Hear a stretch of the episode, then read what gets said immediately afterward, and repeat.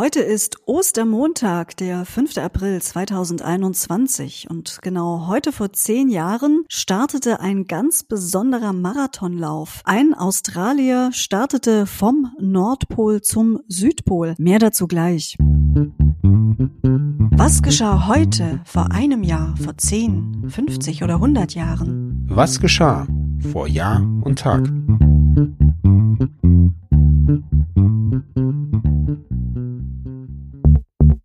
Vor einem Jahr.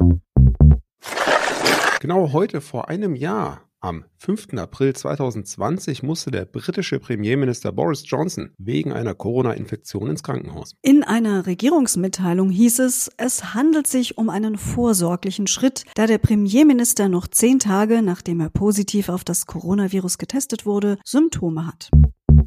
Vor zehn Jahren.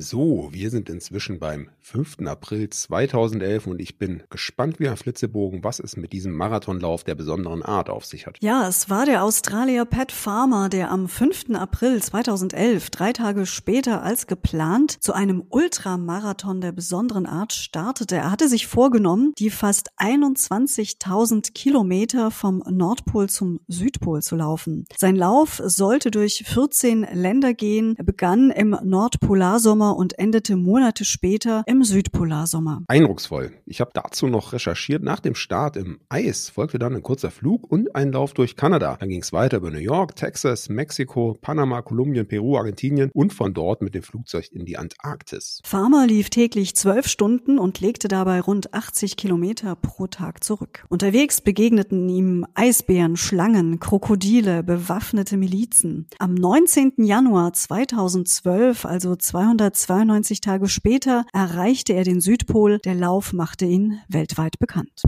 Vor 25 Jahren.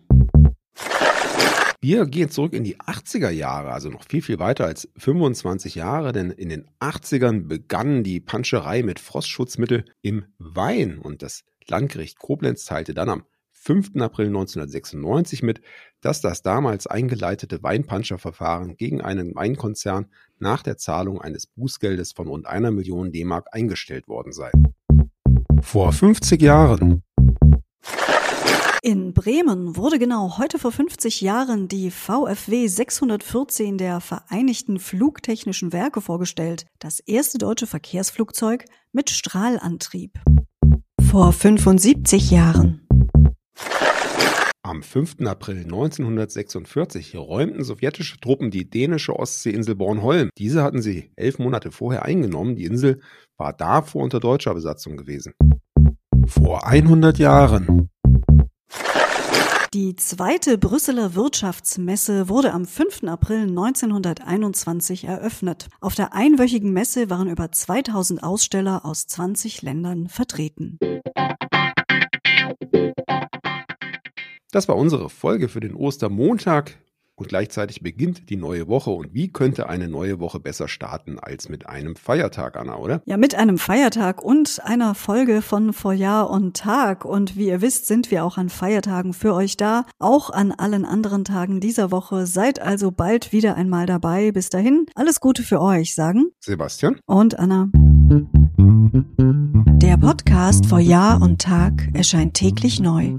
Produktion tonbildschau.de Dr. Anna Kugli und Sebastian Seibel GBR. Mit uns können Sie sich hören und sehen lassen.